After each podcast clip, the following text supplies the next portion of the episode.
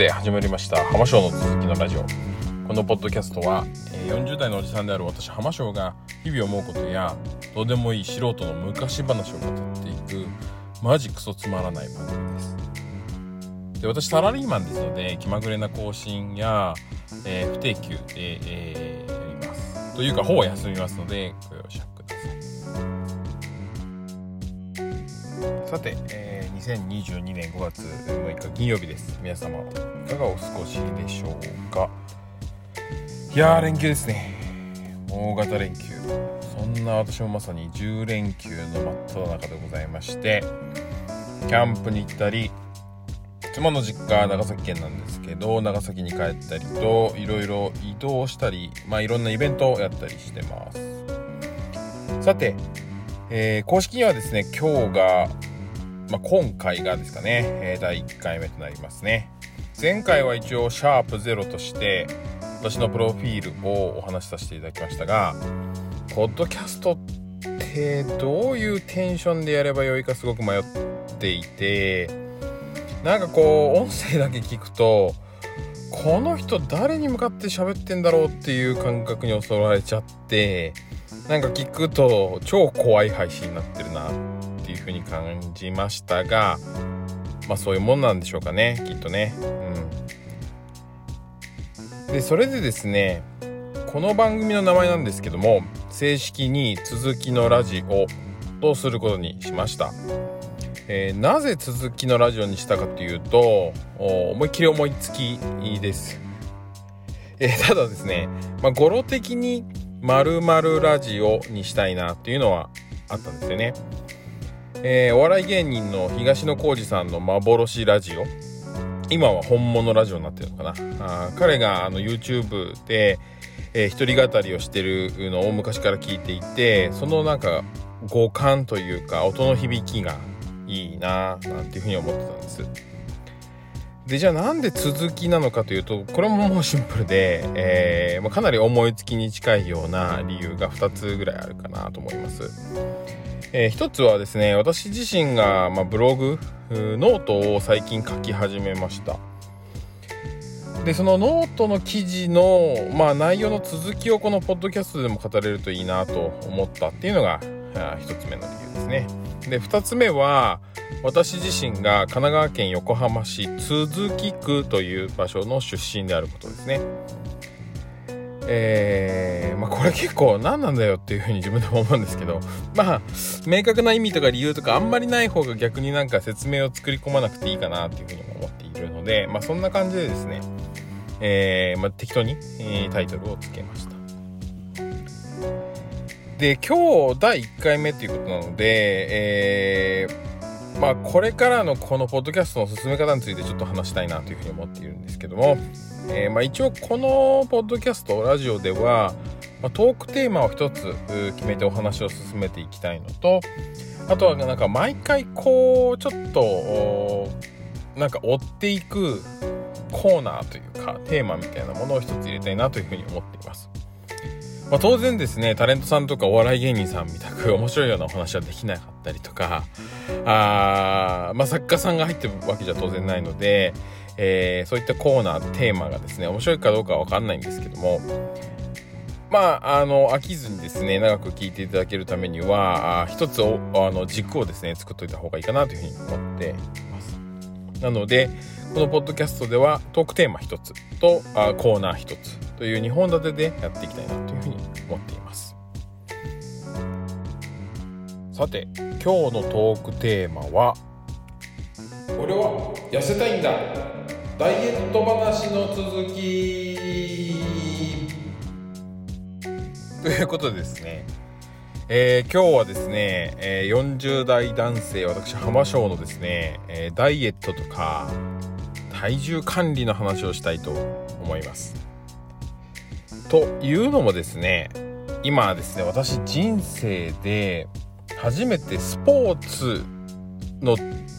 目的以外で体重管理をしようと試みております。というのもですね私には2歳になる娘がいるのですが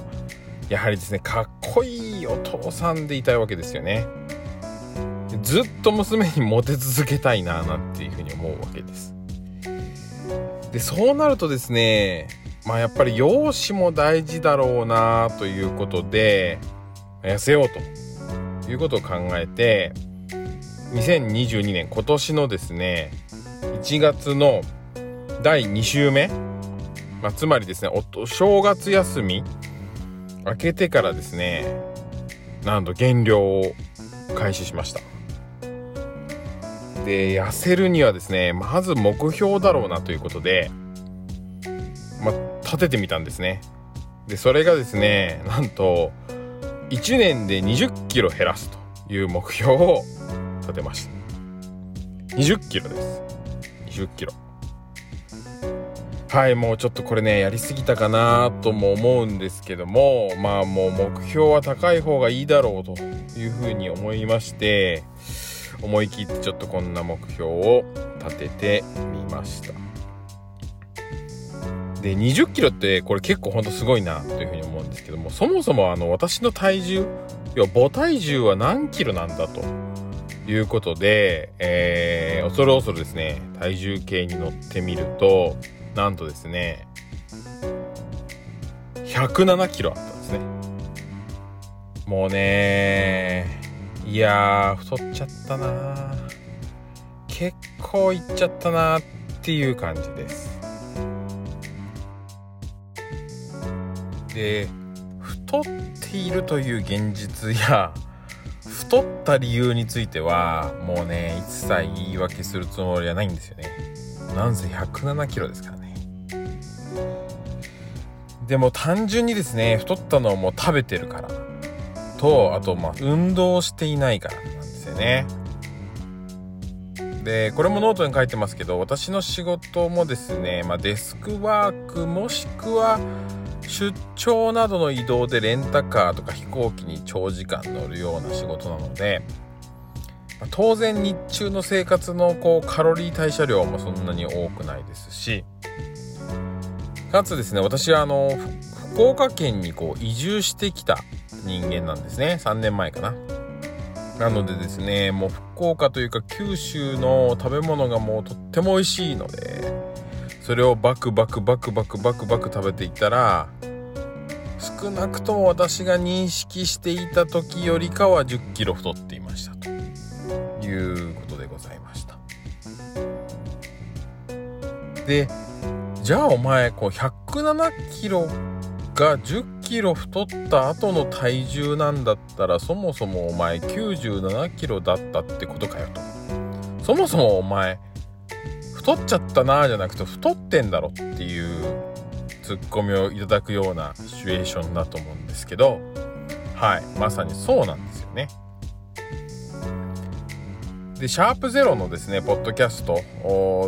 の自己紹介の回でも話しましたけども私は学生から社会人、10年目ぐらいまでアメリカンフットボールを選手としてずっとやっていたので、えー、まあ、そもそも大人になってからあんまり痩せていることはほぼないという人生なんですよね。そうもうずっとね、まあ、デブと言っていいのかなんか優しい女性だとがっちりとか言ってくれるっていうか常にこの皮下脂肪があるというような状態でえー、ずっと、まあ、生活してきています。本当にね下手すると20年くらいはずっと体重90キロ以上あるような気がしていますね、まあ、そんな生活をしていました、まあ、そういう状況下で今回20キロ減量を決めたんですね。はい、まあ、減量です。はい。そうだからまあ引き算するとですね107キロから20をこう引くので、まあ、87キロ。まあ、これでもかなり重い方だと思うんですけど、まあ、要はですね久しぶりに体重計の数字で80キロ台を見てみようじゃないかというチャレンジが今回の減量になります。で体重管理というか太る痩せるの話っていうのは至ってこうシンプルな構造なのかなというふうに私は思っていて小学生でもこう分かる算数でも表現できる話なんだろうなという整理をしてます。で結局のところはですねもう食べる量食べるカロリーから日々代謝するカロリーこの引き算が、まあ、ゼロだったら現状維持なわけですよね。で引き算の結果がマイナスになれば痩せるしプラスになれば太っちゃうよねっていうことだと思うんですよね。なのでもう私がやることっていうのはもう摂取するカロリーを減らすか日々代謝するカロリーを増やすもうこのどちらしかないわけなんですよね。でこの二者択一はつまりどちらを取り組むことに強く私はストレスを感じるのかということが、まあ、大事なんだろうなというふうに思ってます。で食べる量を減らす摂取するカロリーを減らすことによって強くストレスを感じるんだったらもうしょうがないですよね一日日々の代謝を上げていくつまりこれはこう運動したり筋トレしたりするということですね運動すればその運動した分のカロリーは減りますし筋トレして筋肉をつければ、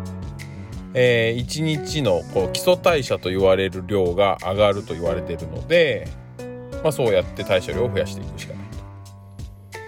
と。で逆にこの運動や筋トレとかにストレスを感じるんであれば当然食べる量摂取するカロリーを制限していくというもうこの2択なんですよね。であもちろんですね両方やれよとかいう超頭いいツッコミが絶対来そうなんですけど、まあ、それはちょっとやめてほしくて。っていうのはもうそんなことできるんだったらそもそも太ってないよねということなのでこの意志薄弱な私がまあもう唯一どっちかをこう選択していくっていうこ思うんですね。で結局私が選んだのはまあスポーツもやってたしまあノーチョイスというか選択の余地なく結局まあ運動するしかないでしょというふうな判断を今してますもうね食べるの我慢するとかね目の前に美味しいものを置かれたりとか妻がめちゃめちゃ美味しいものを食べてる横で私がほうれん草だけとかブロッコリーだけとかもうね絶対できる自信がないんですよね。一方でですねもう走ったり筋トレとかあの嫌なんですけど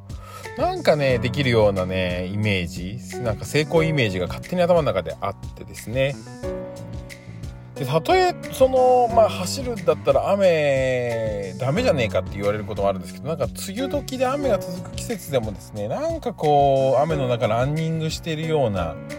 成功イメージというかなんかイメ姿がですね頭の中にこう浮かんでいるので、まあ、人間が想像できることは人間が必ず実現できるみたいなあのすごいこうナイスな名言を言っている SF 作家がなんかどっかにいたと思うんですけど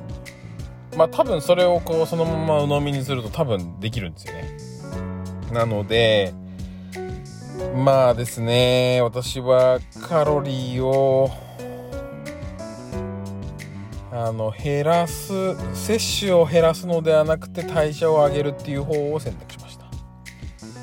まあ、多分ねできるんですよあの AI ロボットも車の自動運転も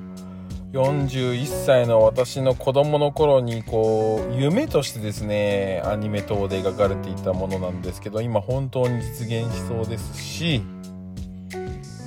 あまあそういうことを考えるとですね多分私が痩せるということもそもそも実現できるし雨の中走るっていうのも多分実現できるんじゃないかなというふうに思うんですね。まあそういうこうイメージすることは本当に実現できる技術が追いついていくまああのそもそもその技術が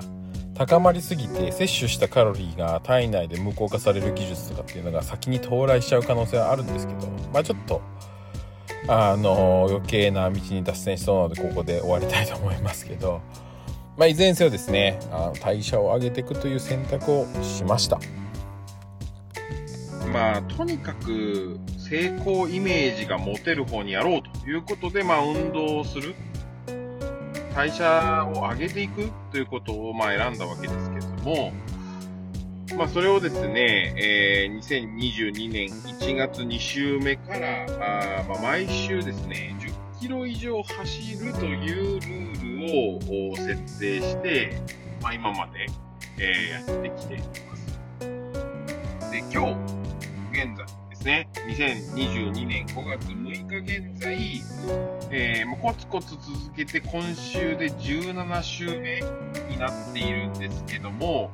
一応延べ17.5キロ走っていて、で、その結果は、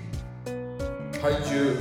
なんと、7キロも落ちていました。すいません。ちょっと調子乗りました。ごめんなさい。なので、まあ、7キロ落ちたので、まあ、ギリギリ100キロ切るか切らないかぐらいなんですよね、今ね。ギリギリね、体重計だと100.1キロぐらいを指します。でこれねもうほんとじれったいですよねなんかね朝一番ご飯食べる前でかつおトイレ行って体から出すもの出してから測ってもギリギリ100.1なんですよねなのでまあちょっとおしっこしたらもしかしたらとか思うんですけども 100g のおしっこって結構な量なんですよね。まあまあなので、まあ、今時点は3桁を切ってはいないんですけどもまあ一応順調に体重は落ちていて、まあ、成果出てるということでほっとしています。ただですね問題は多分ここからなんですよね。私の経験ではですねまあ実はアメリカンフットボールの選手時代に最大27キロほど体重を落としたことがあります。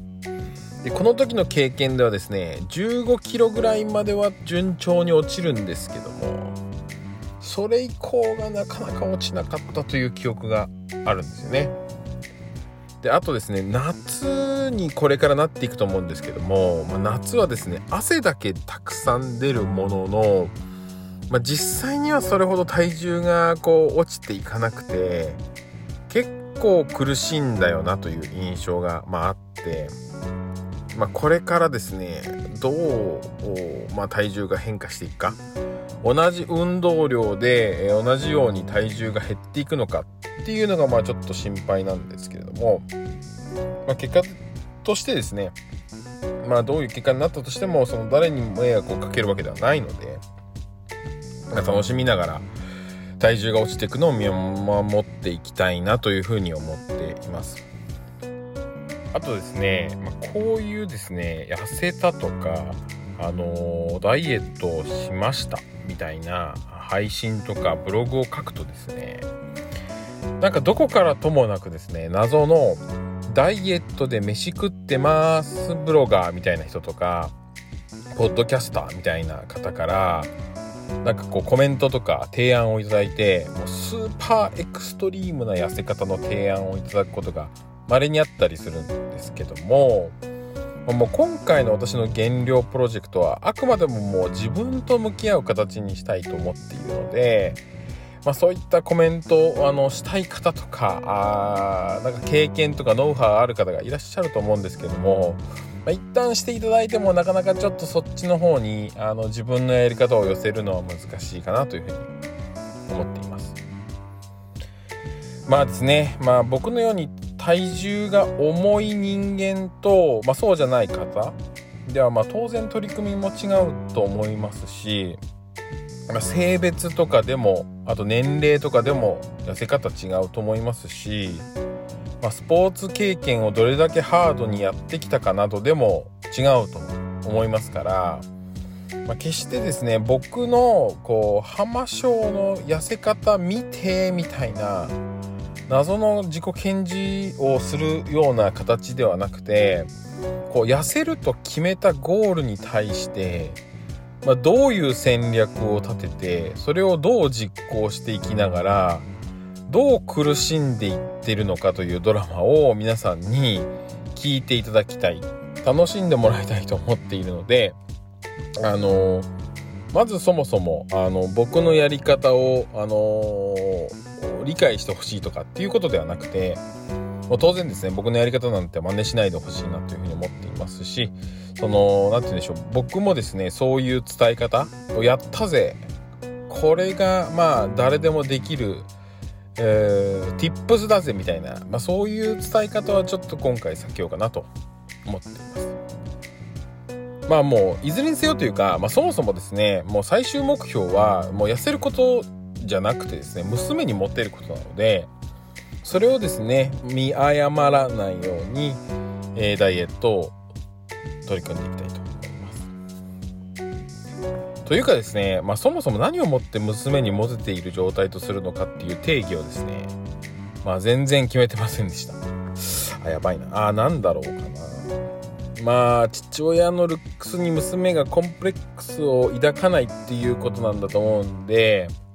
まあ3歳になったらですねまあ今2歳になったばっかりなんですけども今のパパがかっこいいかちょっと娘に聞いてみようかなというふうに思います。まあということでですねそれを達成するまでは頑張って続けていきたいと思います。まあもしかするとですね2 0キロ痩せなくても性格の良い我が娘はですねなんかパパ好きとかパパかっこいいとかって言ってくれるような気がするんですけれどもまあとりあえずは取り組み始めていますんで。またあこの取り組みの中間報告をですねこのポッドキャストでして言いたいと思っています、なので次回の更新を発信、えー、配信をですねえお楽しみいただければというふうに思っています。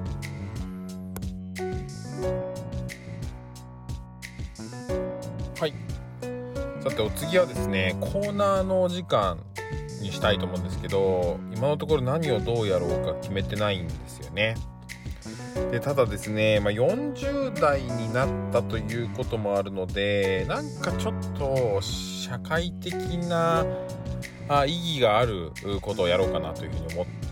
たので、えー、なのでコーナーはこれに決めました。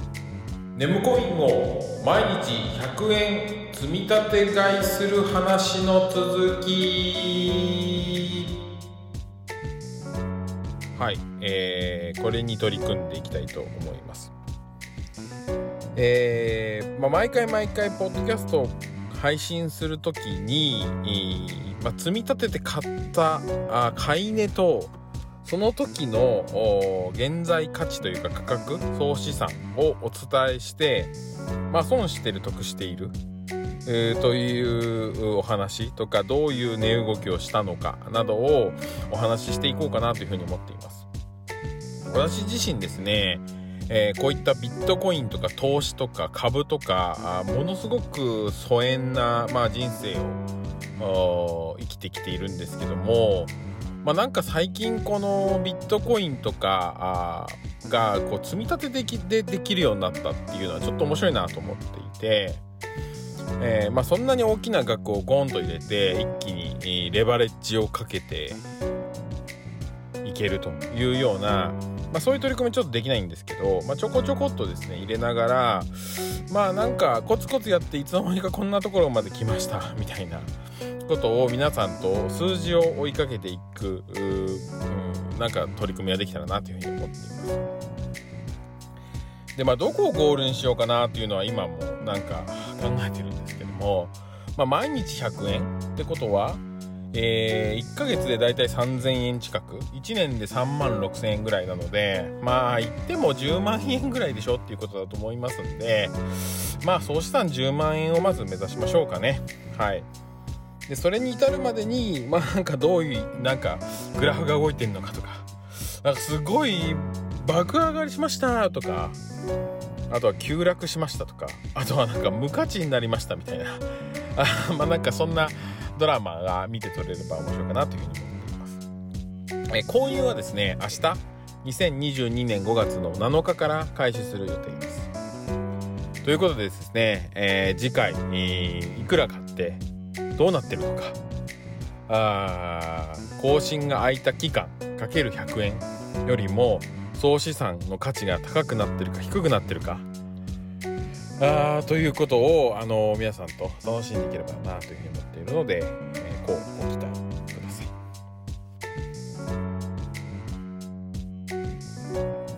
ということで、えー、そろそろ終わりの時間となってまいりました浜章の続きのラジオ。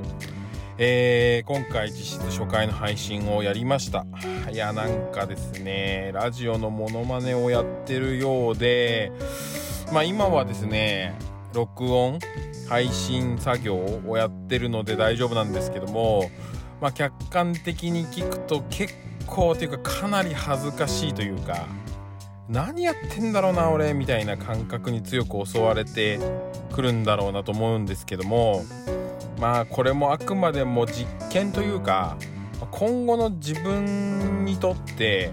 こう外に対する発信のチャンネルを持つっていうのはすごく大事なことだと思っていてそのための挑戦なのでまあそういったあ羞恥心とですね戦いながらもしばらくこの活動は続けていきたいと思っています。えー、ではですね是非今後ともご拝聴いただけると幸いです。ではまた次回の続きのラジオでお会いしましょう。さようなら。